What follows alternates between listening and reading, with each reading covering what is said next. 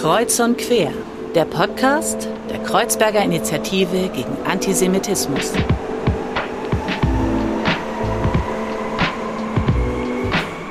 Hallo und herzlich willkommen zu einer neuen Folge von Kreuz und Quer. Mein Name ist Fadl und ich habe die große Freude, euch durch die heutige Folge zu begleiten, denn ich darf heute endlich über eines meiner Lieblingsthemen sprechen, ähm, und zwar über Sport und insbesondere den Fußball, denn die Menschen, die mich kennen, wissen, dass ich ein riesiger Fußballfan bin, allerdings mehr von der Couch und vom Spielfanrand als vom Platz selber, aber das soll heute nicht das Thema sein. Und wir wollen heute auch nicht nur über die Glamour-Welt des Sportes reden, sondern insbesondere auch über die Schattenseiten des Fußballs. Denn auf vielen Sportplätzen ist die Stimmung, würde ich sagen, angespannt, wenn nicht sogar auch aggressiv. Intoleranz, Antisemitismus und Rassismus sind leider Teil der Realität auf deutschen Sportplätzen, in deutschen Sporthallen. Und es stellt sich die Frage, wie begegnen wir eigentlich diesem Problem und wie schaffen wir auch im Wettbewerb eigentlich ein anderes Miteinander? Und unser heutiger Gast und Experte setzt sich genau mit dieser dieser Frage auseinander. Er ist Sportpädagoge, Erziehungswissenschaftler und Projektleiter des Projektes Zusammen 1. Zusammen 1 ist ein Präventionsprojekt von Maccabi Deutschland, gefördert durch das Bundesprogramm Demokratie Leben in Kooperation mit dem Zentralrat der Juden in Deutschland und der jüdischen Gemeinde in Düsseldorf. Wir dürfen heute zugeschaltet aus Frankfurt bei Kreuz und Quer Louis Engelhardt begrüßen. Hi Louis. Hi, ja, schön, dass ich hier dabei sein darf. Ich freue mich sehr auf das Gespräch und äh, ja, vor allem darüber auch, dass du selbst so eine große Sportleidenschaft mitbringst. Äh, wir müssen aufpassen, dass wir uns da nicht zu sehr in ja, die vielen Kleinigkeiten und Schönheiten des Spiels verstricken. Aber ja, ist ganz toll, dass ihr diesen Podcast macht und ich freue mich, dass ich heute Gast sein darf. Super, wir freuen uns, dass du da bist und äh, nur für die ZuhörerInnen, um sie mitzunehmen, wir hatten schon vorher ein Vorgespräch und haben schon intensiv diskutiert über den Sport und über Fußball. Wir wollen heute aber vor allen Dingen ja über euer Projekt hier reden. Wir wollen aber eben auch auf die Metaebene ein bisschen gehen und gucken, wie verhält sich das in Gesellschaft, welche Rolle hat auch Sport in Gesellschaft, wie entwickelt sich die Sportwelt generell. Aber ich habe tatsächlich eine Eingangsfrage und zwar wollte ich gerne mit dir eine kleine Zeitreise machen. Nicht so weit, ähm, und zwar an Anfang des Monats, und zwar zum 13.08.2023. Weißt du, wo du warst am 13.08.2023? Ich kann ganz genau sagen, wo ich am 13.08. war. Leider aus privaten Gründen nicht in Berlin. Äh, dort hat nämlich unser Aushängeschild im Fußball Maccabi Berlin ein DFB-Pokalspiel bestritten gegen den VfL Wolfsburg. Das ist natürlich für uns, für die jüdische Sportbewegung in Deutschland ein riesengroßer Meilenstein gewesen. Die erste Teilnahme am DFB-Pokal an einem nationalen und so bedeutsamen Wettbewerb. Ähm, allerdings war ich dafür am äh, 3. Juni 2023 in Berlin im Mommsen-Stadion, als Maccabi Berlin den Berliner Landespokal gewonnen hat und sich dadurch qualifiziert hat. Genau, ich glaube gegen Sparta Lichtenberg. Genau. Wenn du sagst sozusagen, es hat quasi eine große Bedeutung, magst du das nochmal ausführen? Was bedeutet das tatsächlich in dieser Öffentlichkeit jetzt auch zu stehen als Verein, diesen Pokal gewonnen zu haben und damit eben wirklich die große Bühne ja auch des Fußballs zu beschreiten? Und ich habe Freunde, die im Stadion waren, die sozusagen am 13.8. das wirklich als auch ein Fest tatsächlich erlebt haben, das unglaublich schön war, eine schöne Atmosphäre trotz Niederlage. Das war ja doch durchaus auch zu erwarten. Aber die Frage von jüdischen Sport, Sichtbarkeit, äh, ähm, was macht das auch mit den Menschen? Ähm, ganz klar, es ist total wichtig gewesen für uns. Man muss vielleicht ein bisschen weiter ausholen, denn Oft werden wir auch gefragt, warum gibt es überhaupt jüdische mhm. Sportvereine? Was hat es mit Maccabi auf sich? Und äh, die Geschichte von Maccabi ist definitiv geprägt, oder die Geschichte des jüdischen Sports ist geprägt von Ausgrenzung, von Hass, von äh, Ausschreitungen auch, von der Notwendigkeit, sich ähm, zu emanzipieren und selbst jüdische Sportvereine zu gründen, um über den Sport ähm, Selbstvertrauen tanken zu können, um sich sportlich überhaupt betätigen zu können. Und aus dieser Geschichte der Ausgrenzung heraus hat Maccabi Deutschland seit der Wiedergründung in 1965, ähm, als wirklich viele jüdische Sportvereine wiedergegründet wurden, sich zur Aufgabe gemacht, über den Sport jüdisches Leben sichtbar zu machen in der nicht-jüdischen deutschen Zivilbevölkerung, über den Sport Vorurteile abzubauen, sich ein Stück weit auch zu reintegrieren über den Sport, denn lange, lange Zeit waren ähm, jüdische Gemeinden kaum sichtbar in Deutschland. Es gab kaum jüdisches Leben in Deutschland.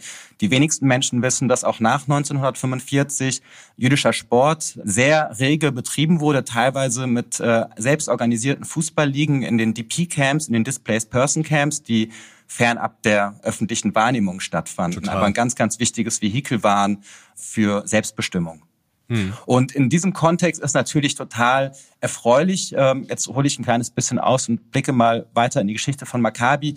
Seit der Wiedergründung von Maccabi-Verein, äh, roundabout in den 60er Jahren bis zur Jahrtausendwende in etwa, waren Maccabi-Vereine schon eher eine Art geschützter Raum, eine Art safer Space, um über den Sport mit nicht-jüdischen Sportvereinen ähm, und der Vielfalt im Land ähm, zu interagieren, sich zu äh, reintegrieren. Und seit den 2000er Jahren hat Maccabi ganz, ganz bewusst einen sehr starken Öffnungsprozess in Gang gesetzt. Das heißt, dass äh, mittlerweile wir von sehr vielfältigen und diversen Mitgliederstrukturen in Maccabi-Vereinen sprechen. Wir haben bundesweit äh, bei 40 Maccabi-Vereinen insgesamt circa 40 Prozent jüdische Mitglieder, während es bis Ende der 90er Jahre wahrscheinlich eher Richtung äh, 90 Prozent ging. Die 90 Prozent sind geschätzt von mir, das muss ich sagen. Die 40 Prozent, das sind 39 Prozent, die haben wir ähm, tatsächlich erhoben. In größeren Städten wie Frankfurt zum Beispiel geht das eher Richtung 25 Prozent jüdische Mitglieder. Das wissen die wenigsten Menschen, die glauben, es sind nur jüdische Personen, Jüdinnen und Juden, die bei Maccabi Sport treiben. Ähm, und da ist Maccabi Berlin natürlich auch mit dieser tollen ersten Mannschaft, die sie haben, nicht nur sportlich, sondern auch menschlich und mit der interkulturellen Verständigung in dem Team ein absolutes Aushängeschild für uns, was einfach zeigt, dass äh, jüdischer Sport mehr ist und ein Leuchtturm sein will und sein kann dafür, wie Vielfalt in Deutschland oder auch auf deutschen Sportplätzen gelebt wird und wie auch die Integrationspotenziale des Sports wirklich genutzt werden können. Da müssen wir immer von zwei Seiten sprechen. Wir haben natürlich die Begeisterungsfähigkeit des Sports, die Begeisterungspotenziale, aber wir haben eben auch die Schattenseiten. Und zwar, dass der Sport und auch der Fußball nicht davor sich wegducken kann, dass wir gesamtgesellschaftlich gesehen riesengroße Problemlagen auch haben, die natürlich auch im Sport und auch auf Fußballplätzen sich immer wieder in problematischen Situationen zeigen. Total. Und ähm, darauf wollen wir eben ja im Laufe des Gesprächs auch nochmal eingehen und das ja auch vertiefen. Kleine Side Note, was eben auch zeigt, sozusagen diese Strukturen bei Maccabi. Unser Vorstandsvorsitzender, Derwisch Shizachi, der ja hier auch manchmal den Podcast moderiert, spielt ja auch bei Maccabi in Berlin aktiv. Ähm, und, und, und das zeigt gerade auch eben, diese verschiedenen Menschen, die dort zusammenkommen, ähm, ähm, wirklich auch, ich finde das einen sehr besonderen Vibe, wenn man dort ist und äh, erfahre das als Berliner immer als was sehr Schönes, muss ich wirklich sagen. Neben aber dann den Schattenseiten, wenn man auf Sportplätze geht, wenn es um wirklich auch Wettbewerbe geht, wo es ja doch immer wieder auch zu Vorfällen kommt, auch im letzten Jahr beziehungsweise vor zwei Jahren. Da werden wir aber wie gesagt auch noch mal im Laufe des Gespräches äh, kommen. Aber wirklich äh, 13.8. glaube ich war ein großes Fest für alle und äh, total toll toll zu sehen, wie das auch angenommen wurde, auch in der Stadt Berlin, muss man mal sagen. Und wir wünschen uns, dass, glaube ich, weitere Ortsvereine auch diese Sichtbarkeit weiterhin erfahren. Absolut. Und äh, an der Stelle möchte ich nochmal gerne unterstreichen, dass wir in Workshops, in Seminaren, in Trainings, die wir geben, immer mal wieder auch die Frage bekommen, wieso gibt es überhaupt Maccabi-Verein oder warum tragt ihr überhaupt den, den Maccabi-Stern, der dem David-Stern, dem Magenta-Vit sehr ähnlich sieht? Warum tragt ihr den überhaupt auf dem Trikot, wenn ihr sagt, ähm, durch die Sichtbarkeit als jüdischer Verein ist das Risiko von Antisemitismus sehr hoch? Und wir haben rund um den 13.8. und um dieses außergewöhnliche DFB-Pokalspiel sehr, sehr, sehr viel wirklich positives Echo bekommen. Maccabi Berlin wurde in einem ganz anderen Licht dargestellt. Es gab ein mediales Interesse, es gab ein öffentliches Interesse daran. Die Leute sind begeistert gewesen und diese Sichtbarkeit trägt auch dazu bei, dass Berührungsängste abgebaut werden, dass Menschen merken, okay, es ist ein fester, integraler Bestandteil unserer, unserer Gesellschaft, durch den Fußball jetzt auch unseres, äh, unserer Fußballgesellschaft, weil über die Grenzen Berlins hinaus die Menschen äh, jetzt äh, viel wahrscheinlicher auch von Maccabi schon mal was gehört haben ja. und sich auch mit den Fragen auseinandersetzen und mit den Vereinsstrukturen auseinandersetzen und sich zweimal überlegen, ob sie es als etwas Fremdes wahrnehmen oder als etwas Selbstverständliches. Total. Und gerade das, was du, glaube ich, auch sagst, sozusagen die Vielfalt jüdischen Lebens damit ja auch zu zeigen, die ja oft reduziert wird auf religiöse Fragen oder so eine Gruppenidentität, zeigt sich eben ja auch über diese Facetten des Sportes. Und ich glaube, das ist eben was total Wichtiges, das weiter in Gesellschaft zu verankern. Und äh, ähm, da ist eben Maccabi und die Maccabi-Bewegung, die ja auch noch größer ist als ja sozusagen nur in Deutschland, ein total wichtiger Anker für.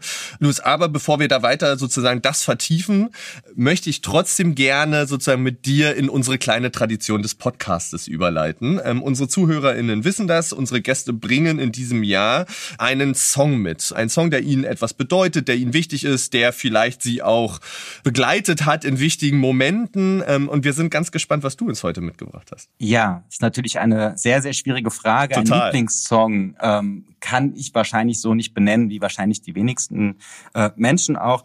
Und ich habe mich entschieden dafür, dass ich mal über die Grenzen der Regeln hinausgehe und zwei Songs mitbringe, die ich aber auf einen gemeinsamen Ursprung äh, zurückführen kann. Und zwar ist der erste Song gehört zu meinem Lieblingsfilm La N. Ah, ja, ähm, spannend. Das ist Burnin' and Lutin von Bob Marley und den Wailers. Dahingehend mein Lieblingssong, als dass es das Lied ist, mit dem die erste Szene in meinem Lieblingsfilm beginnt. Ich glaube, das ist eine gute Verbindung, die ich benennen kann. Aber jetzt unterstreiche ich nochmal Bob Marley. Als ich früher ins Stadion gegangen bin, äh, als äh, alter Frankfurter Bub und in den Zweitliga-Zeiten äh, das erste Mal die Tore des Waldstadions durch, äh, durchlaufen bin, lief zum Aufwärmen immer Bob Marley. Und es war eine ganz andere äh, Stadionatmosphäre. Natürlich ist es sensationell und toll, heute ins Stadion zu gehen, aber diese Stadionmusik hat mich immer sehr geprägt. Und ich schaue immer so ein bisschen neidisch auf einen Freund von mir, der sagt, sein größtes Ziel ist es, irgendwann einmal Stadion-DJ bei der Eintracht zu werden. und das kann ich mir auch, das stelle ich mir auch sehr, sehr schön und romantisch vor. Deswegen habe ich den Song von Bob Marley mitgebracht. Und der zweite Song ist Can't Stop von den äh, Red Hot Chili Peppers, mhm. weil ich die Band sehr liebe, die Musik sehr, sehr liebe und weil ich früher bei Maccabi Frankfurt äh, auch einer Traditionslinie gefolgt bin und diesen Song immer gespielt habe, wenn wir Hallenturniere veranstaltet haben. Es gibt äh, bei Maccabi Frankfurt den äh, den Budenzauber. Das ist ein Hallenturnier für Jugendteams, ähm, das sich in der Region, aber auch darüber hinaus, mhm. also eigentlich fast bundesweit schon mittlerweile etabliert hat und zu dem sogar auch auf einem sehr hohen sportlichen Niveau ähm, Nachwuchsteams aus den Leistungszentren der Bundesligisten kommen. Da haben wir teilweise sogenannte Bundesliga-Turniere, wo wir wieder bei einer Akzeptanz, mhm. bei den Begegnungen mhm. sind, bei einer Sichtbarkeit und bei einer wirklich starken Wahrnehmung von Maccabi als sportlichen Akteur. Und ähm, bei den K.O.-Spielen habe ich dann auch immer sozusagen als Mini-Stadion-DJ die Einlaufmusik gespielt äh, für die Kinder und die Spiele ein bisschen kommentiert und moderiert. Und da war Can't Stop natürlich ein sehr beliebter Song. Sehr schön. Zwei äh, tolle Songs, zwei tolle Verbindungen ähm, und ich kann das total nachfühlen, die Frage von Stadionmusik, weil ich bin, wenn ich ins Stadion gehe bei meinem Lieblingsverein, wenn gewisse Songs nicht gespielt werden, bin ich richtig traurig, weil das so für mich dazugehört und so ein bisschen auch diese Folklore ist äh, ähm, und kann deswegen das sehr nachfühlen. Und ihr, liebe Zuhörer, könnt Louis Songs auf unserer Playlist Sounds of Kreuzberg nachhören. Ähm, ihr dürft der Playlist wie auch dem Podcast gerne folgen und dort äh, findet findet ihr alle Songs unserer Gäste. Die Songs von Louis seht ihr eben dort, wie eben die von den anderen Gästen. Ähm, wirklich eine tolle Auswahl an zwei Songs und wir vergeben dir deswegen, dass du quasi zwei Songs mitgebracht hast und nicht nur einen. Dankeschön. Louis, du hast es ja gerade schon angedeutet mit den Turnieren, mit sozusagen selber ja auch aktiv zu sein. Ähm, wann hat denn bei dir quasi die Berührungspunkte mit Sport und dann auch insbesondere Fußball eigentlich angefangen? Was waren so die ersten Momente, woran du dich erinnern kannst? Ich glaube, mit Sport und äh, Sporttreiben im Sportverein bin ich wahrscheinlich über Freunde in Berührung gekommen. Ähm, mein ältester und erster Kindergartenfreund ist ein Naturtalent im Basketball und mit dem habe ich äh, angefangen als kleiner Bambini bei Eintracht Frankfurt im Basketball mal zu starten. Bin wahrscheinlich nicht das größte Sporttalent selbst. Ich glaube, ich bin sicherlich als äh, Trainer oder als Coach und äh, vielleicht auch in anderen Bereichen ähm, mit mehr Talent gesegnet. Trotzdem habe ich mich in allen möglichen Sportarten ausprobiert, bis ich irgendwann relativ spät mit 15 zum Fußball gekommen bin mit 15 Jahren dann im Verein angefangen habe, Fußball zu spielen. Zunächst noch bei einem Verein bei mir in der Nachbarschaft, mhm. dann aber nach einem Jahr bin ich relativ schnell zu Maccabi Frankfurt gekommen. Das hatte den Hintergrund, dass ein Freund von mir, der selbst bei Maccabi groß geworden ist, dann irgendwann zu einem leistungsstärkeren Verein gewechselt ist und aufgrund einer Verletzung wieder zurückgekehrt ist mhm. zu Maccabi. Der hat gesagt, komm doch einfach mal mit. Und gemeint, alles klar, ich schaue mir das Ganze mal an und äh, habe mich relativ schnell in das neue Team äh, verschossen, das ich hatte, habe mich relativ schnell sehr wohl gefühlt, wurde super aufgenommen.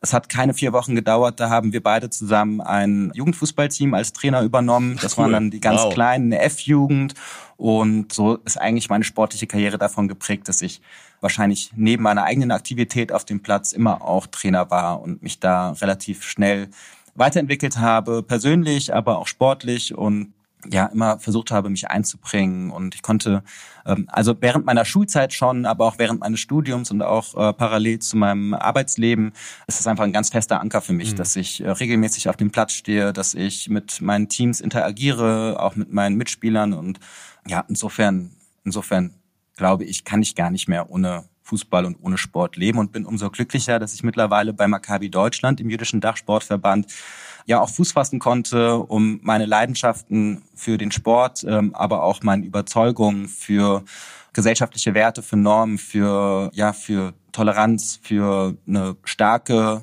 demokratische Gesellschaft, ähm, das zu kombinieren. Und hm. heute bin ich hier. Mhm. Wie müssen wir uns denn den Trainer Louis äh, vorstellen? Ist er eher Quelix oder ist er eher äh, Thomas Tuchel Laptop-Trainer?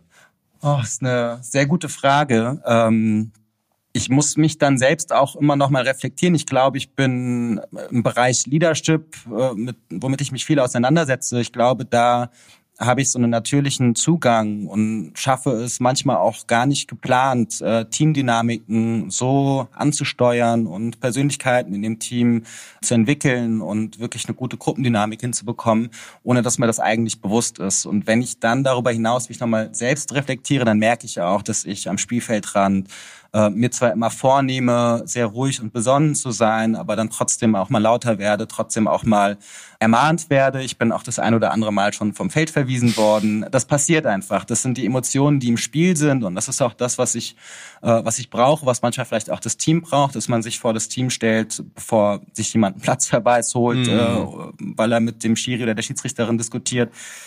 Das gehört auch dazu, aber es ist ganz wichtig für mich, regelmäßig zu hinterfragen, äh, verhalte ich mich so, wie ich das eigentlich auch möchte? Ist das kompatibel mit meinen Werten, die ich für mich definiere? Und glaube, es gehört einfach auch dazu, ehrlich zu sein und zu sagen, äh, niemand ist perfekt und man selbst ähm, weicht auch ab und zu mal von den Idealen ab, die man sich eigentlich selbst stellt. Ja, total. Und glaube, aber dann sozusagen immer wieder in diesen Reflexionsprozess zu gehen, drüber nachzudenken, war das jetzt sozusagen okay, war das drüber, dafür dann auch einstehen zu können und das auch sagen zu können, ähm, ist, glaube ich, ein ganz, ganz wichtiger Zug irgendwie als Trainer. Und ich erlebe das nur als Vater eines Sohnes, der Fußball spielt gerade und der auch sich selber immer wieder hinterfragen muss, lasse ich meinen Sohn da ausreichend machen oder nicht, ist das, glaube ich, ein ganz, ganz wichtiger Punkt für alle, die in irgendeiner Weise im Sport sozusagen ja aktiv sind oder Bystander sind, das immer wieder zu tun tun. Du hast dann aber ja auch entschieden, du hast das Studium schon angesprochen, auch Sport nochmal und ja auch Pädagogik aus einer anderen Perspektive tatsächlich zu betrachten. Du bist Sportpädagoge, Erziehungswissenschaftler. Was war dir da nochmal wichtig, neben dem Engagement, das du im Verein hattest, das vielleicht auch nochmal zu tun? Klar, es gab bei uns in Frankfurt am Sportinstitut einen neuen Master, der wurde eingeführt, äh, und zwar Sozialwissenschaften des Sportes. Und das hat mich sofort angesprochen, weil ich in meinem, in meinem Bachelor in Erziehungswissenschaften mich natürlich auch viel mit Soziologie auseinandergesetzt habe und wurden nochmal zwei Schwerpunktthemen gesetzt mit Sportpädagogik und Sportsoziologie. Und ich glaube, diese intensive Auseinandersetzung ist überhaupt erst die Grundlage dafür, mich selbst befähigt zu haben oder befähigt worden zu sein, nicht nur über die tollen Werte des Sportes zu sprechen und irgendwie im Kleinen einen Beitrag dafür zu leisten, dass das vielleicht in meinem Verein oder in meinem Mikrokosmos, in dem ich unterwegs bin, in meiner Bubble, dass das irgendwie punktuell auch passiert, sondern das nochmal auf eine andere Ebene zu bringen und auszurollen. Und äh, ich glaube, es war sehr wichtig äh, dafür, um in der Lage zu sein, ähm, Problemstellungen zu erkennen, zu definieren, sich Ursachen dafür anzuschauen, diese Ursachen zu erforschen, um nicht einfach nur irgendwo ins Blaue aus dem Bauch heraus äh, aktiv zu werden, ob als äh, aktivistische Einzelperson oder vielleicht auch im Rahmen von politischer Bildung, die nochmal einen anderen Ansatz hat. Und insofern ist das für mich eine ideale Chance gewesen, meine Leidenschaft für den Sport mit meiner Profession auch zu verknüpfen und für mich ein kleines bisschen mehr Genugtuung, einen gewissen Impact auch haben zu können. Ja, und da sind wir ja auch so ein bisschen schon, was du beschreibst, ja auch bei der Idee von Zusammen eins, eurer Initiative. Kannst du dich dran erinnern, weil du das erste Mal quasi oder wann das erste Mal diese Idee entstanden ist, wann du dazu kamst ähm, von Zusammen eins? Ja, ich erinnere mich noch relativ gut daran, an der Antragsstellung für dieses Projekt, weil das in dieser Größenordnung natürlich nicht irgendwie ähm, aus Lust und Laune möglich ist. In dem in der Phase der Antragstellung war ich selbst noch nicht mit dabei, aber ich habe über Sabina Donat, die Direktorin der Bildungsabteilung des Zentralrats der Juden in Deutschland und äh, zukünftige Direktorin der Jüdischen Akademie in Frankfurt. Die auch im ähm, Podcast ähm, schon war bei uns. Genau, genau. Äh, mit ihr bin ich schon sehr, sehr lange in Kontakt. Also ähm, als FrankfurterInnen überschneiden sich unsere Wege immer. Wir haben eine, ein sehr enges freundschaftliches Verhältnis auch mittlerweile aufgebaut. Und sie hat ähm, als Mutter eines äh, Fußballspielers bei Maccabi einige Erfahrungen selbst äh, auch gemacht auf dem Platz, antisemitische Vorfälle mitbekommen, selbst betroffen gewesen und sie hat äh, sie war eigentlich der Startschuss dafür. Sie hat den Startschuss gegeben, dass im organisierten Sport Antisemitismusprävention auf einer professionellen Ebene angegangen wird, weil das, was Sportvereine, Sportverbände, ob auf äh, regionaler, auf Landes- oder auf Bundesebene, was sie bereits tun, ähm, scheinbar nicht greift. Ähm, aber darüber werden wir vielleicht nachher noch ja. ein bisschen intensiver auch sprechen. Ähm, insofern habe ich äh, von Anfang an gewusst, es gibt die Idee für dieses Projekt. Ähm, sie hat mich auch immer mal wieder angerufen und gefragt, wie ich dieses oder jenes einschätze.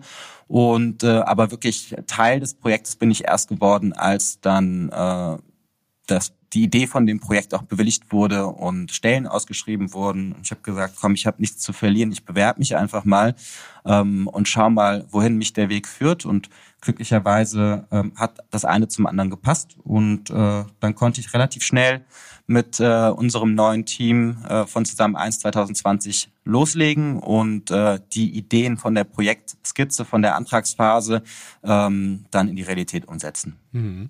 Jetzt haben wir so viel schon, sagen wir mal, auf so einer Ebene Antrag, bisschen ja auch Meter äh, sozusagen über das Projekt geschrieben. Aber wenn du in ein paar knappen Sätzen jemanden, der das Projekt nicht kennt, das Projekt zusammen eins beschreiben müsstest, was würdest du sagen? Äh, wir sind ein Projekt, das sehr nah an den Strukturen des Sports auch ansetzt. Wir wollen nicht äh, Menschen in ein klassisches Workshop-Setting bringen. Ähm, den Stuhlkreis nehme ich jetzt einfach mal äh, sinnbildlich dafür. Ähm, denn wir wissen, dass wir im Sport anders ansetzen müssen. Klar können wir in einem Top-Verein, wo Leute das auf beruflicher Ebene machen, ähm, davon ausgehen, dass sie auch mal Zeit dafür mitbringen können, einen halben Tag einen Workshop mit uns zu machen. Aber wenn wir in den Breitensport schauen, an die Basis, dann haben wir in der Regel zweimal die Woche Training, am Wochenende einen Wettkampf. Ansonsten ähm, arbeiten die Spielerinnen und Spieler, ähm, gehen zur Schule, studieren. Wir haben gar nicht die Möglichkeit, wie in der Schule vielleicht auch mal eine Projektwoche zu machen ja, oder einen ganztägigen oder mehrtägigen Workshop zu machen. Deshalb äh, setzen wir mit innovativen ähm, Ideen und Ansätzen genau dort an, wo sich SportlerInnen in Deutschland befinden. Und zwar bei ihnen im Verein, in der Turnhalle, auf dem Sportplatz, im Rahmen vom Training. Und äh, die drei Projektsäulen von Zusammen eins sind sehr leicht erklärt. Verstehen, vermitteln, verändern. Verstehen meint eigentlich, äh, dass wir empirische Sozialforschung betreiben, um das Dunkelfeld antisemitischer Vorfälle und auch Einstellungsmuster im organisierten Sport zu erhellen auf Grundlage dieser empirischen Erkenntnisse, die wir ähm, versuchen zu generieren, entwickeln wir ähm, Vermittlungsformate. Das sind innovative Formate, die ich angesprochen habe, wie zum Beispiel, dass wir äh, pädagogische Trainings durchführen äh, und im Rahmen eines regulären Vereinstrainings ähm, Fragen der politischen Bildung, Fragen ähm, über das jüdische Leben, äh, Bilder von jüdischem Leben, vielfältigem jüdischem Leben vermitteln, versuchen jüdische Perspektiven zu vermitteln, ein Stück weit ähm, und Fragen aufzuwerfen, so dass wir infolgedessen schon mal den ersten Schritt gegangen sind, um dann in vertiefenden Workshops diese Fragen wiederum aufzugreifen und uns näher mit äh, den Themen auseinanderzusetzen. Und vermitteln, ähm, verändern, sorry, verändern äh, ist die dritte Projektsäule und die meint, dass wir versuchen, an den Regelstrukturen im Sport anzusetzen. Das heißt, dass wir zum Beispiel ähm, uns dafür einsetzen, dass Vereine und Verbände die IRA-Definition von Antisemitismus annehmen, um eine Grundlage zu haben, worüber worüber wir überhaupt sprechen Äh, wir versuchen Meldenetzwerke auszubauen, ähm, um einfach ja, flächendeckendes Monitoring zu ermöglichen und auch hier wiederum einen äh, gewissen Handlungsdruck auf Politik und Sport ähm, auszuüben, damit eben auch Verbände und Vereine anders, anders reagieren können, mhm. anders arbeiten können. Mhm. Und das Schöne ist wirklich, was du ja auch gesagt hast, sozusagen, aber immer mit so einem alltagsweltlichen Bezug von was kann Breitensport leisten, wo gehen wir auch hin, wo holen wir eben diese Menschen ab, die sich in Vereinen engagieren, die da eben ihre Freizeit ja auch verbringen und, und was für sie ein total integraler Bestandteil ja auch ihrer Lebensrealität ist, ähm, das sozusagen andockbar zu machen. Ähm, ich würde gerne mit dir so ein bisschen in dieses erste Feld tatsächlich einsteigen von Verstehen, weil ihr habt eine Studie rausgebracht, die heißt zwischen Akzeptanz und Anfeindung und ähm, in dieser Studie sind Zahlen, die mich tatsächlich auch nochmal beim Lesen, ich kannte sie schon, aber ich habe es eben in der Recherche auch nochmal gemacht, tatsächlich auch nochmal nachhaltig erschüttert haben. Ähm, ihr habt in der Studie 309 SportlerInnen aus Maccabi Ortsvereinen befragt ähm, und 39 Prozent der Befragten berichten davon, dass sie von antisemitischen Vorfällen betroffen sind und im Fußball sogar 68 Prozent der Befragten und nur 27 Prozent der Befragten sehen den Sport überhaupt im Umgang mit Antisemitismus vorbereitet. Das bedeutet 73 Prozent nicht. Ähm, das sind Zahlen, die sind echt heftig, muss ich ehrlich sagen, ähm, und, und spiegeln ja eine gewisse Realität auf Plätzen wieder. Wie erlebst du die Stimmung tatsächlich auf den Plätzen ähm, und was hörst du von sozusagen ähm, Mitgliedern in den Verein? Also als allererstes muss man sagen, diese Studie bestätigt eigentlich das, was wir aus anderen Bereichen auch wissen. Und zwar mhm. immer dann, wenn ich äh, zum Beispiel durch das Tragen jüdischer Symbole ähm, als jüdisch sichtbar werde oder jüdisch eingelesen werden kann, dann ist das Risiko enorm hoch, von Antisemitismus betroffen zu sein. Wichtig bei dieser Studie ist, dass wir natürlich auch die nicht-jüdischen Maccabi-Mitglieder mhm. befragt haben ähm, zu ihren Antisemitismus-Erfahrungen. Denn hier haben wir natürlich auch zum Teil besondere Konstellationen. Ähm, in einem intersektionalen Setting, dass äh, muslimisch gelesene äh, Fußballer bei Maccabi unter der Woche vielleicht von Alltagsrassismus Erfahrungen geprägt sind und unter de, äh, am Wochenende dann durch das Tragen des Maccabi-Trikots äh, als jüdisch eingelesen werden oder als Verräter beschimpft werden und sich antisemitischen Konstellationen und Situationen ausgesetzt sehen. Das ist total wichtig. Sehr erfreulich ist allerdings auch äh, das ein oder andere in der Studie. Und zwar haben wir auch nach den Beweggründen gefragt äh, für die Vereinsmitgliedschaft bei Maccabi. Und obwohl nur 39 Prozent, also witzigerweise haben wir zweimal 39 Prozent mhm. als ganz wichtige ähm, Richt äh, Kennzahlen, obwohl nur 39 Prozent der äh, Maccabi-Mitglieder jüdisch sind, geben weitaus mehr Mitglieder an, dass sie ähm, sich mit der jüdischen Identität von Maccabi identifizieren. Das wirft ja erstmal Fragen auf. Aber was ganz, ganz toll dabei ist, ist, es einen sehr, sehr großen Solidaritätsgedanken gibt, der Maccabi-Mitglieder treibt. Und so habe ich zum Beispiel auch äh, in den letzten Jahren immer wieder auch von Vorfällen gehört, bei denen nicht jüdische Kinder oder Jugendliche von antisemitischen Vorfällen betroffen waren ähm, und die TrainerInnen äh, berechtigterweise die Sorge hatten, dass die Eltern vielleicht sagen, so lange möchte ich das nicht mehr mitmachen, ja, vielleicht schicke ja. ich mein Kind dann doch lieber in einen äh, nicht-jüdischen Sportverein. Ähm, dann kam aber das Feedback, und zwar regelmäßig, ähm, dass es überhaupt keine Option ist für sie, den Verein zu wechseln, sondern dass sie jetzt erst recht ähm, mit Selbstbewusstsein den Davidstern auf dem Trikot tragen und dass sie das als Selbstverständlichkeit ansehen, dass sie sich mit Betroffenen, mit jüdischen betroffenen Personen aus Maccabi-Vereinen solidarisieren. Und das ist eine sehr schöne Erfahrung. Nichtsdestotrotz ähm, bekommen wir natürlich regelmäßig von antisemitischen Vorfällen Wind, ähm, die sich bei im Rahmen von ja, Wettbewerben bei Maccabi-Vereinen ähm, ähm, ähm, zeigen. Wichtig ist aber auch zu sagen, Antisemitismus im Sport ist natürlich kein exklusives Problem von Maccabi-Vereinen. Ähm, für uns war es wichtig, erstmal dort anzuknüpfen, wo wir die leichtesten Zugänge haben und deshalb die Erfahrungen ähm, unserer eigenen Vereinsmitglieder zu erheben. Wir wissen aber ganz genau, ähm, dass Antisemitismus natürlich auch fernab der Maccabi-Welten stattfindet. Und es müssen keine Jüdinnen oder Juden anwesend sein äh, in der Umkleidekabine oder auf dem Sportplatz oder in der, äh, im Schwimmbad ähm, dafür, dass es äh, zu Antisemitismus kommt. Ja, Umso schwieriger wird es häufiger, Antisemitismus als solchen zu erkennen, zu benennen, zu widersprechen und einzuschreiten.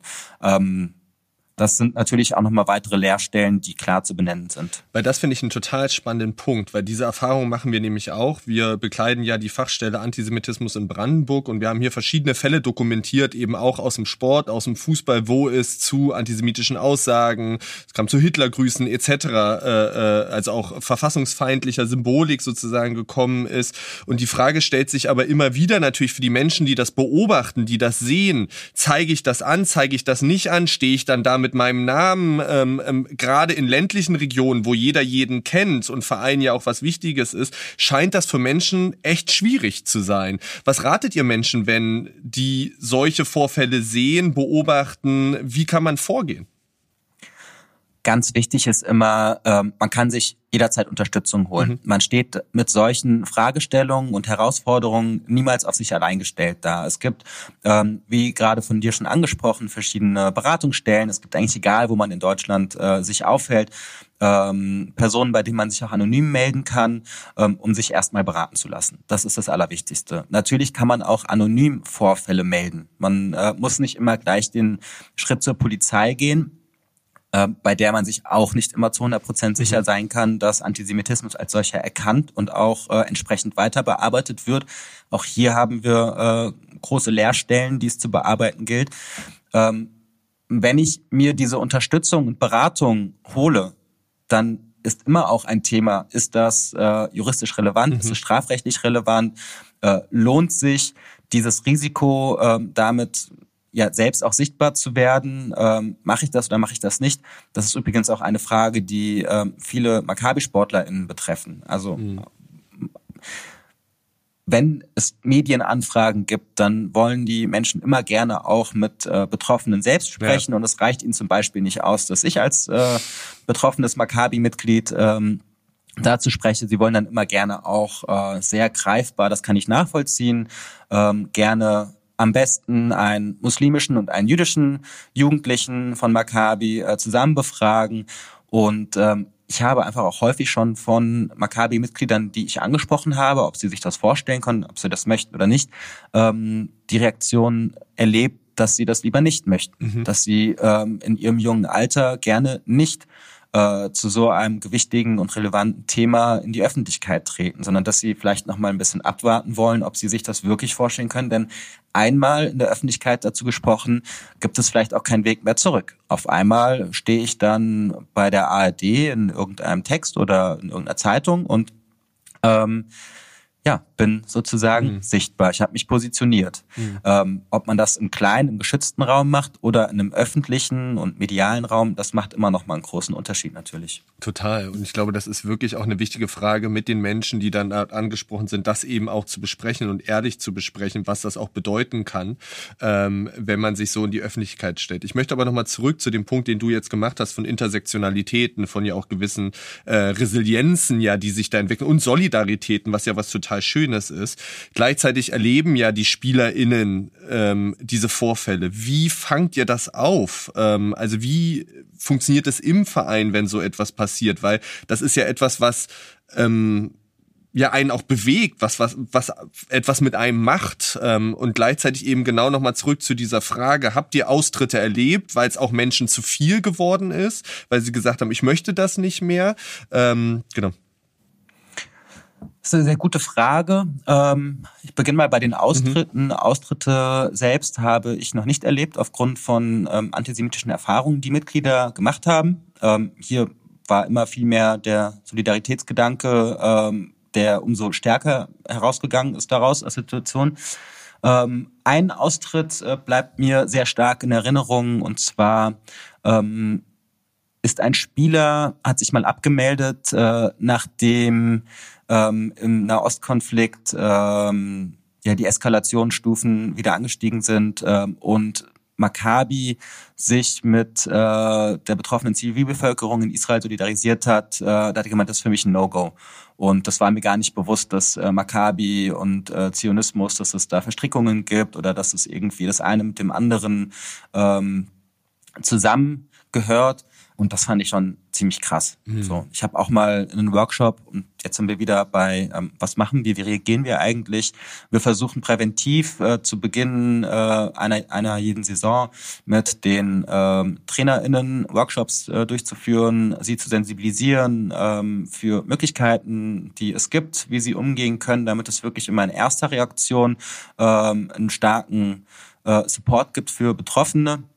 Ähm, und äh, darüber kommt dann relativ schnell der Kontakt dann zu unserem Zusammenarbeitsprojekt, weil die TrainerInnen, wenn mal was passiert, wissen, ah, okay, da war doch äh, Person XY von unserem Projekt dort. Ähm, ich habe ein Gesicht vor Augen, ich kenne die Person, ich habe die Handynummer, ich rufe da jetzt an und hole mir direkt Unterstützung. Und dann gibt es natürlich auch ganz unterschiedliche Reaktionen.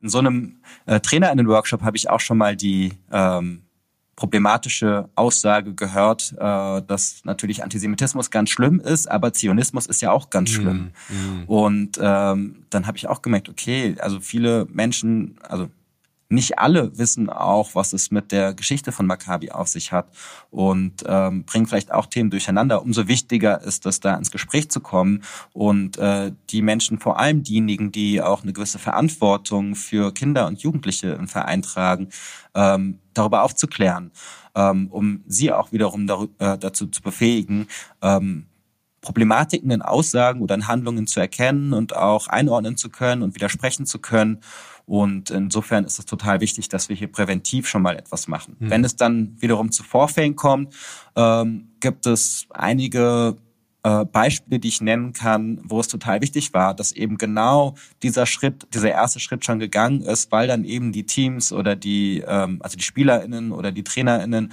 oder auch die äh, AbteilungsleiterInnen, die als erstes informiert werden, gleich wissen, ich greife zum Hörer, ich rufe Luis an und äh, spreche mit ihm und frage ja. ihn, ob er vorbeikommen kann, ob er mit dem Team mal sprechen kann.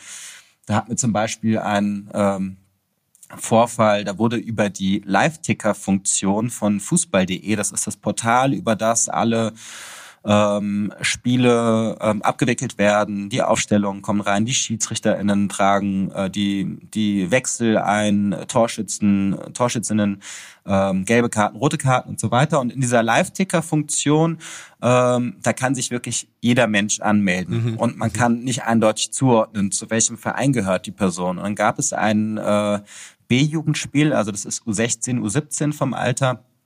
Ähm, da wurde dann über die Live-Ticker-Funktion ähm, wurden krasse antisemitische Aussagen veröffentlicht und man kann natürlich nicht den gegnerischen Verein, der in dem Fall ein marokkanischer ähm, Sportverein war, dafür verantwortlich machen. Das Spiel lief laut Aussagen der Trainer super fair und respektvoll. Äh, ich glaube, es ist am Ende 2 zu 0 für Maccabi ausgegangen und es ist nichts passiert während des Spiels. Und nach dem Spiel lesen dann die Trainer diese, ähm, diese krassen Aussagen in der Live-Ticker-Funktion und sind geschockt gewesen. Hm. Umso wichtiger, dass wir gleich telefoniert haben und das einordnen konnten. Und wir haben dann im nächsten Schritt auch mit dem ähm, Präsidenten des äh, marokkanischen Vereins telefoniert. Der war selbst total betroffen. Der meinte, es ist krass. Das Gleiche ist uns vor einer Woche passiert. Da waren es keine antisemitischen Beschimpfungen. Da waren wir auf einmal die, ähm, die scheiß Marokkaner. Mhm. Ähm, und das zeigt nochmal einfach Betroffenheiten auf, die etwas auslösen in dir, ähm, wo du Support brauchst, wo du drüber reden musst und wo du vielleicht sogar auch, und dann können wir mal ähm, tatsächlich auch über Möglichkeiten sprechen, äh, wie man so etwas vorbeugen kann. Und zwar, indem man auch Verantwortlichkeiten von den betreibenden Verbänden ähm, mal in den Blick nimmt und sagt, was können wir denn hier eigentlich machen, dass so eine Live-Ticker-Funktion gar nicht erst eine Diskriminierung ähm, zulässt. Genau. Und auch dafür gibt es natürlich Wege. Sorry. Total. Und, und, und ich glaube, das ist total wichtig. Ne? Und du hattest es ja schon angedeutet, die Frage von Lehrstellen bei Verbänden. Und das ist ja eine sozusagen eurer wirklich zentralen Punkte, ja auch in die Verbände reinzuwirken, nachhaltig in Strukturen reinzuwirken. Wie reagieren denn die Verbände, Sportverbände, Fußballverbände auf zusammen eins, wenn ihr die ansprecht? Ist das ein unterstützendes Klima oder ist es eher, uh, da kommt was on top und wir wollen uns eigentlich nicht damit auseinandersetzen? Alles in allem empfinde ich äh, die Zusammenarbeit als sehr unterstützend mhm. und wir haben es relativ schnell geschafft. Wir dachten auch, es wird eine viel größere Herausforderung, äh, sehr schnell geschafft mit ähm, Landessportbünden, Sportjugenden, also den Jugendorganisationen der Landessportbünden zusammenzuarbeiten mit äh, den Sportfachverbänden, wie jetzt zum Beispiel beim Fußball DFB oder auch mit der Deutschen Fußballliga, der DFL.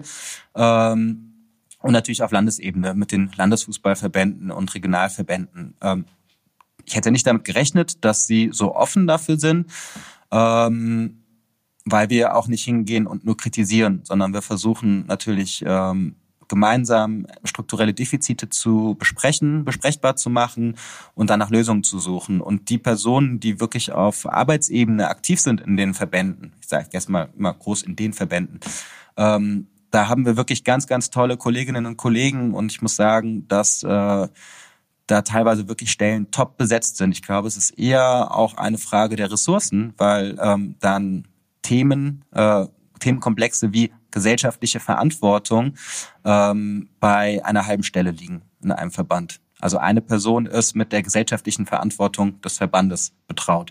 Das ist äh, etwas schwierig und das reicht sicherlich nicht aus, alles in allem. Ähm, was ein sehr, sehr guter ähm, Schritt gewesen ist, war die ähm, Einrichtung von Anlaufstellen für Diskriminierung und Gewaltvorfälle, andersrum für Gewalt- und Diskriminierungsvorfälle in den Landes- und Regionalverbänden des DFB, ähm, weil genau hier Personen damit beauftragt werden, sich die Spielberichte anzuschauen nach jedem Wochenende, äh, zu schauen, wenn sie einen Diskriminierungsvorfall erkennen, der ähm, vielleicht von von der Schiedsrichterin oder dem Schiedsrichter äh, nicht an die Sportgerichte weitergemeldet wurde, dass sie genau hier ansetzen und schauen, dass entsprechend sanktioniert wird, ähm, dass eben Vorfälle nicht unter den Teppich gekehrt werden und äh, bagatellisiert werden, sondern dass man den Problemlagen auch nachgeht. Das ist etwas, was total wichtig ist. Diese Anlaufstellen werden auch regelmäßig zu unterschiedlichen Themen von entsprechenden ExpertInnen äh, geschult und weitergebildet. Ähm, aber auch hier sind die natürlich äh, sehr unterschiedlich aufgestellt. Manche Personen haben vielleicht eine volle Stelle oder zwei volle Stellen dafür, äh, manche Verbände.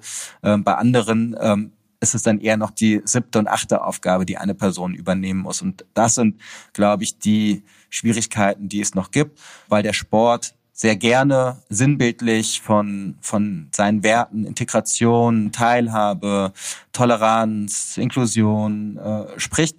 Ähm, aber auf der anderen Seite halt auch verkennt, dass eben auch die Schattenseite oder die andere Seite der Medaille gerade ähm, in ihren Bereichen äh, häufig explizit werden. Ja, ich glaube, wir haben alle diese Bilder im Kopf von äh, ähm sozusagen den Kampagnen, die es gibt, äh, gegen Rassismus, äh, gegen verschiedene Formen von Menschenfeindlichkeit, gegen Antisemitismus, die ja groß gestreut werden, vor großen Fußballspielen laufen, die auf äh, Schiedsrichtertrikots zum Teil zu sehen sind. Und wenn du jetzt aber sozusagen erzählst, dass zum Teil in Verbänden diese wichtigen Aufgaben, die ja dafür sorgen, dass das tatsächlich gelebt wird, ja eigentlich ähm, mit kleinen Stellenumfängen nur äh, versehen werden, stellt sich natürlich trotzdem die Frage, wie ernst wird das genommen? Genommen und andersrum gefragt, was würdest du dir vielleicht im Sinne einer Vision und eines Zukunftsszenarios wünschen? Ich muss erst mal sagen, dass es natürlich sehr gut ist, dass es überhaupt wahrgenommen wird mhm. und dass es überhaupt Stellen gibt dafür. Ich glaube, vor einigen Jahren oder Jahrzehnten sah das sicherlich auch noch ganz anders aus. Absolut. Und jetzt ähm, will ich keine Personen äh, dafür verantwortlich machen, sondern eher die Organisation. Die Organisationsstrukturen dieser Verbände sind über Jahrzehnte zum Teil noch länger ähm, so, wie sie sind. Und ähm, es dauert sehr, sehr lang, diese Strukturen aufzubrechen. Dazu gibt es auch nochmal in jedem Verband natürlich auch ein Spannungsfeld oder Spannungsverhältnis zwischen Hauptamt und Ehrenamt, weil die Präsidien und Vorstände in der Regel, ähm, wie bei den meisten Vereinen natürlich auch, ähm, ehrenamtlich besetzt sind und äh, dementsprechend auch nochmal andere Machtstrukturen vorhanden sind. Das heißt, äh, dass dann eine ganz tolle Kollegin in Verband XY ähm, noch so gute Arbeit machen kann. Ähm, es kann jederzeit auch sein, dass jemand sagt, nee, ein anderes Thema ist mir gerade wichtiger. Mhm. Wir mhm. müssen jetzt eher mal ein neues Spielfeld bauen und da Geld investieren. Mhm. Das mag auch sein. Ich glaube, es geht also nicht auch nur um die, um die Verbände und um den organisierten Sport in sich, sondern es geht auch nochmal um äh, politische Entscheidungen.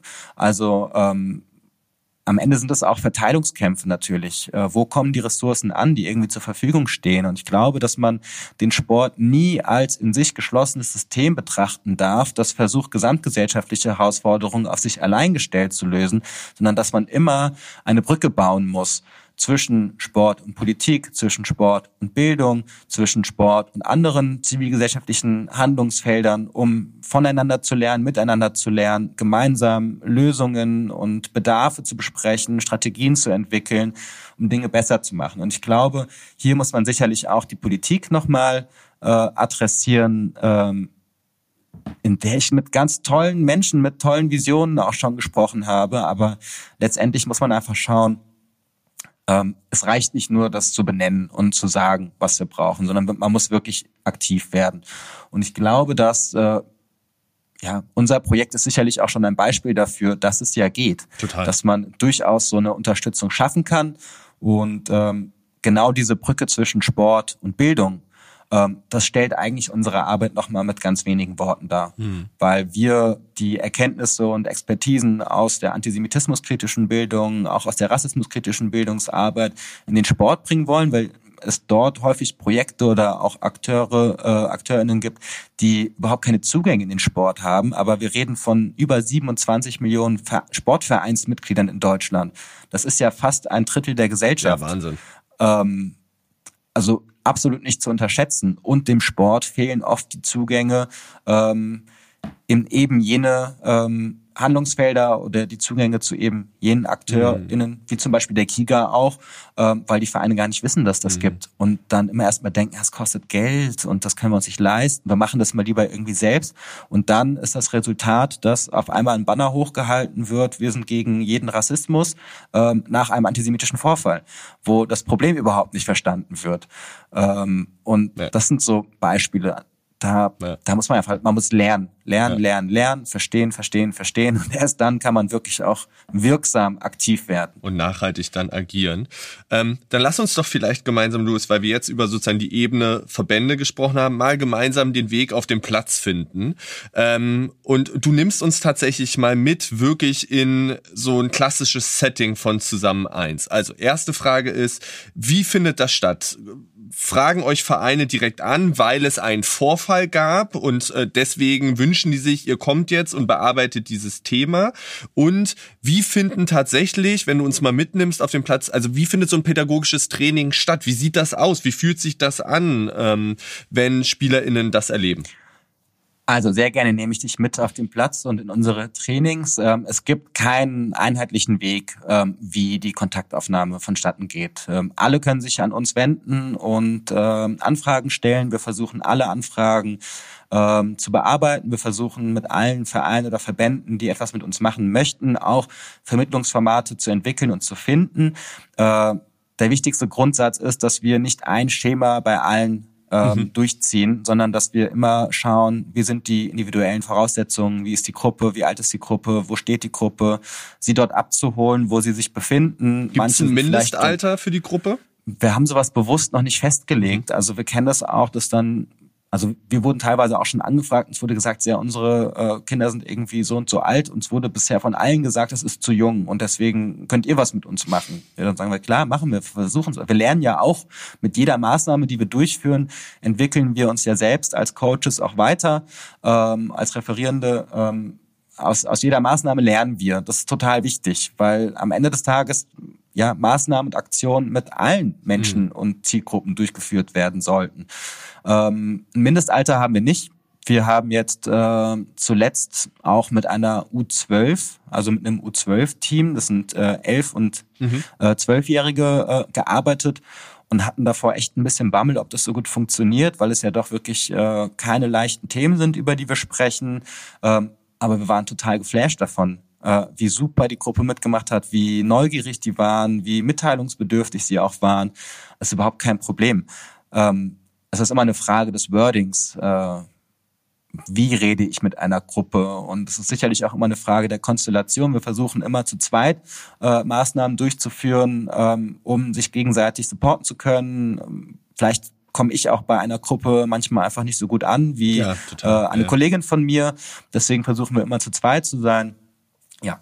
Ähm, zurück zu den Maßnahmen selbst. Wir bieten das für äh, Breitensportvereine an, ähm, genauso wie für Leistungsvereine. Ähm, was vielleicht etwas sichtbarer ist, ist, wenn wir in Nachwuchsleistungszentren von FC Bayern München, VfB Stuttgart oder äh, Union Berlin oder anderen äh, Vereinen waren, dann erregt es nochmal eine andere Aufmerksamkeit. Aber auch wenn wir bei äh, tollen Sportvereinen wie Blau-Weiß Gießen äh, sind und auf dem Hartplatz äh, ein Training mit äh, einer C-Jugend machen, dann ist es trotzdem äh, dann ist es toll. Die, wenn die Vereine sich von sich aus bei uns melden, ist natürlich immer ein sehr starkes äh, Zeichen. Das zeugt von einem hohen Engagement. Aber wir wissen, dass wir auch mit den Zielgruppen arbeiten müssen und auch unbedingt wollen, die nicht von sich aus sich bei uns melden würden. Und da äh, greifen dann oft äh, die Vermittlungen äh, durch KooperationspartnerInnen, die mhm. sagen, ich kenne hier jemanden und äh, ich organisiere das mal. Und ähm, dann wissen sie vielleicht noch gar nicht um die Notwendigkeit von so einem Training. Danach verstehen sie aber, ah, wow, das ist total gut gewesen und ihr redet ja nicht nur über Antisemitismus mit uns, sondern ihr ordnet es ein. Ihr holt, äh, wir versuchen immer, ähm, unsere Zielgruppen bei eigenen Diskriminierungserfahrungen abzuholen, ähm, um sie dann für ähm, Betroffenheiten äh, von Jüdinnen und Juden und von Maccabi-Mitgliedern äh, zu sensibilisieren und ähm, dafür zu öffnen und wir schließen am Ende auch immer wieder die Klammer mit Handlungsstrategien, die wir entwickeln, die wir übertragen können auf alle Diskriminierungsformen. Und so ein klassisches äh, Vermittlungsformat sieht so aus, dass wir erst ein pädagogisches Training auf dem Sportplatz oder in der Turnhalle durchführen von 60 bis 90 Minuten.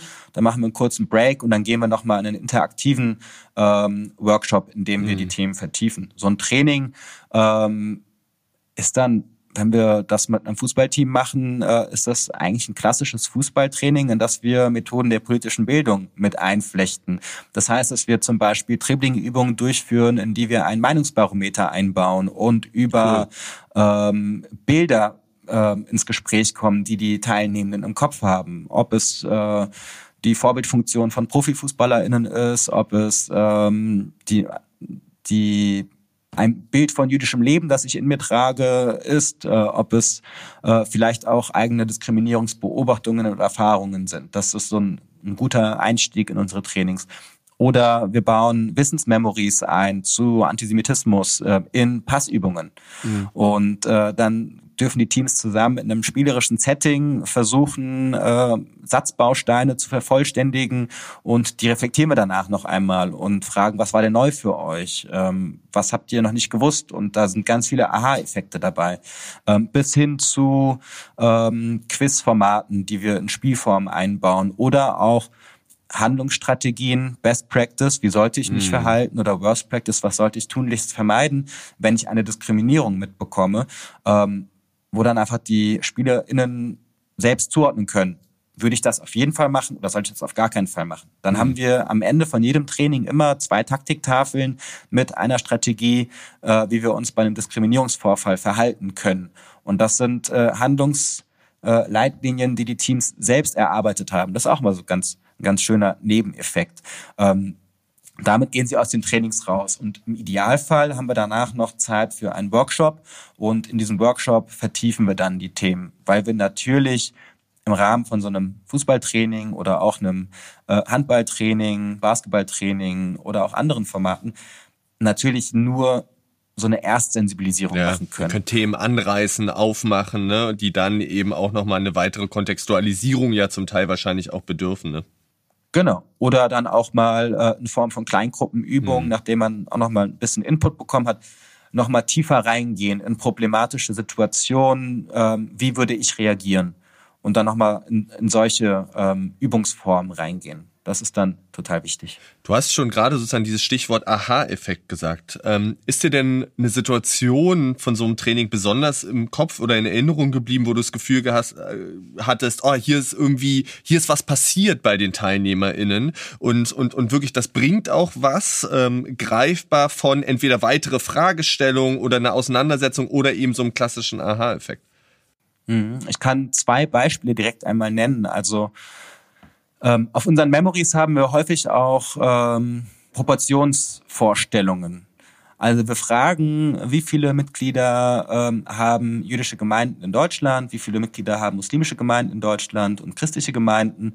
Und bei ähm, der Populations, äh, bei der jüdischen Population haben wir regelmäßig Aussagen wie 20 Millionen. Ja, Wahnsinn, ja. Mhm. 7 Millionen. Mhm. Gar keine Millionen, Vorstellung. Ja, ja. Überhaupt keine Vorstellung. Und umso besser kann man danach erklären, ähm, Handzeichen, wer von euch ähm, kennt eine Jüdin oder einen Juden? Und das sind dann häufig auch ganz wenige, mhm. oft sogar auch gar keine.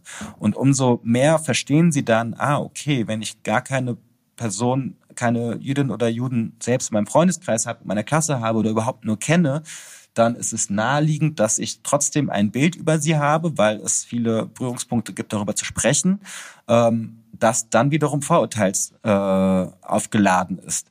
Und äh, das sind zum Beispiel äh, ja Momente, in denen man sehr, sehr gut einmal auch ein bisschen Stereotype erklären kann. Wie kommt es überhaupt zu Stereotypen denken? Wie kommt es zu Bildern, die ich im Kopf habe?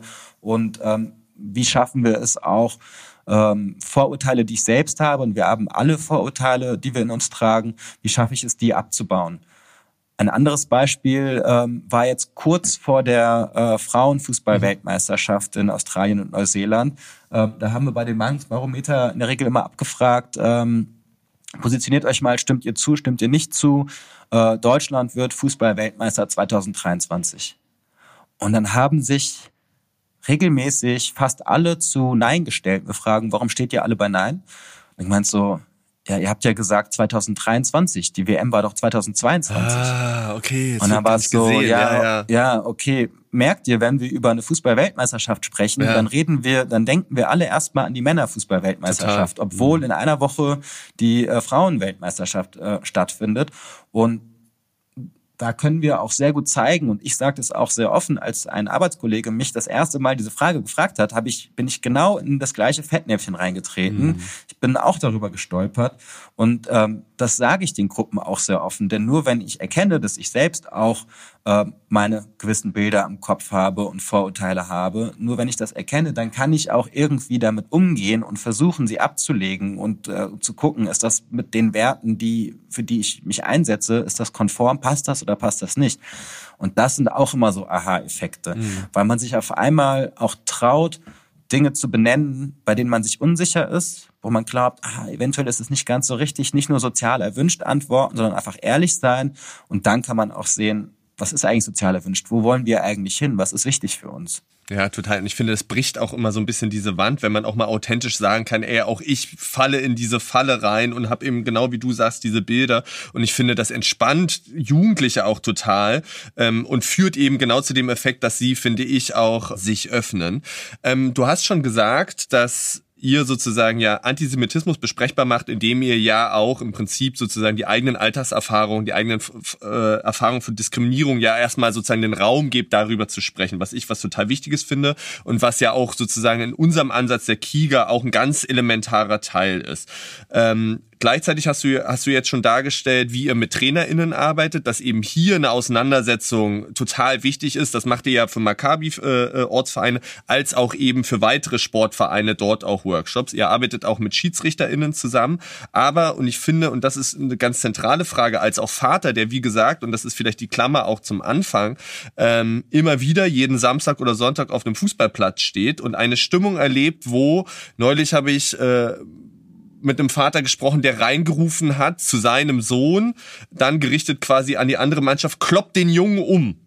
Ja, ähm, und wir erleben also wirklich so eine aggressive Stimmung, die auch durch Eltern, finde ich, gerade bei jungen Kindern forciert wird und, und, und, und durchaus problematisch ist, stehen an der Seitenlinie. Müssen wir nicht auch die Eltern noch stärker eigentlich in dieses Konzept von Prävention, wie setzen wir uns damit auseinander, auch noch in den Blickfeld nehmen?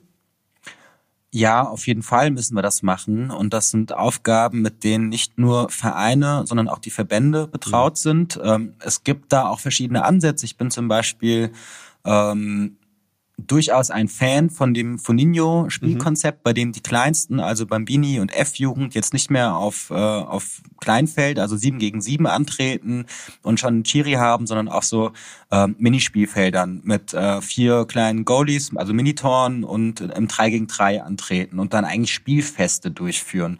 Und ähm, das passt auch zu der Ausbildungsphilosophie fußballerisch. Ähm, je kleiner das Feld, desto mehr Ballkontakte haben alle Kinder und desto mehr äh, Wiederholungen. Das ist ganz wichtig fürs sportliche Lernen natürlich, ähm, aber auch mehr Erfolge können sie erzielen. Und das, was ich mitbekomme von diesen Foninho-Spielfesten, ist, dass äh, seltenst ein Kind enttäuscht von so einem Spielfest mhm. nach Hause geht. Von so einem Spiel wiederum äh, sind Kinder regelmäßig enttäuscht nach Hause gegangen, weil sie vielleicht nur zehn Minuten gespielt haben, wenig eingewechselt wurden, gar kein Tor geschossen haben. Bei diesen Spielfesten gibt es kaum ein Kind, das kein Tor schießt. Und dementsprechend ist auch die Stimmung, denke ich, eine andere auch bei Eltern. Äh, ich kenne das auch aus eigener Erfahrung nur zu gut, äh, auch aus den eigenen Reihen, dass Eltern äh, sich sehr stark daneben benehmen können. Aber ich glaube, es liegt dann auch immer an den zuständigen, ähm, an dem zuständigen Staff, also an mhm. TrainerInnen, an BetreuerInnen, an den Teamverantwortlichen, das auch zu moderieren. Und ich sehe das immer in der Verantwortung auch der Teamverantwortlichen. Und wenn die Teamverantwortlichen zu wenige sind oder vielleicht zu jung und unerfahren, um so einem äh, Vater, der sowas reinruft, irgendwie entgegentreten zu können und da etwas bewirken zu können, dann ist wiederum der Verein in der Verantwortung, äh, die Teams entsprechend aufzustellen.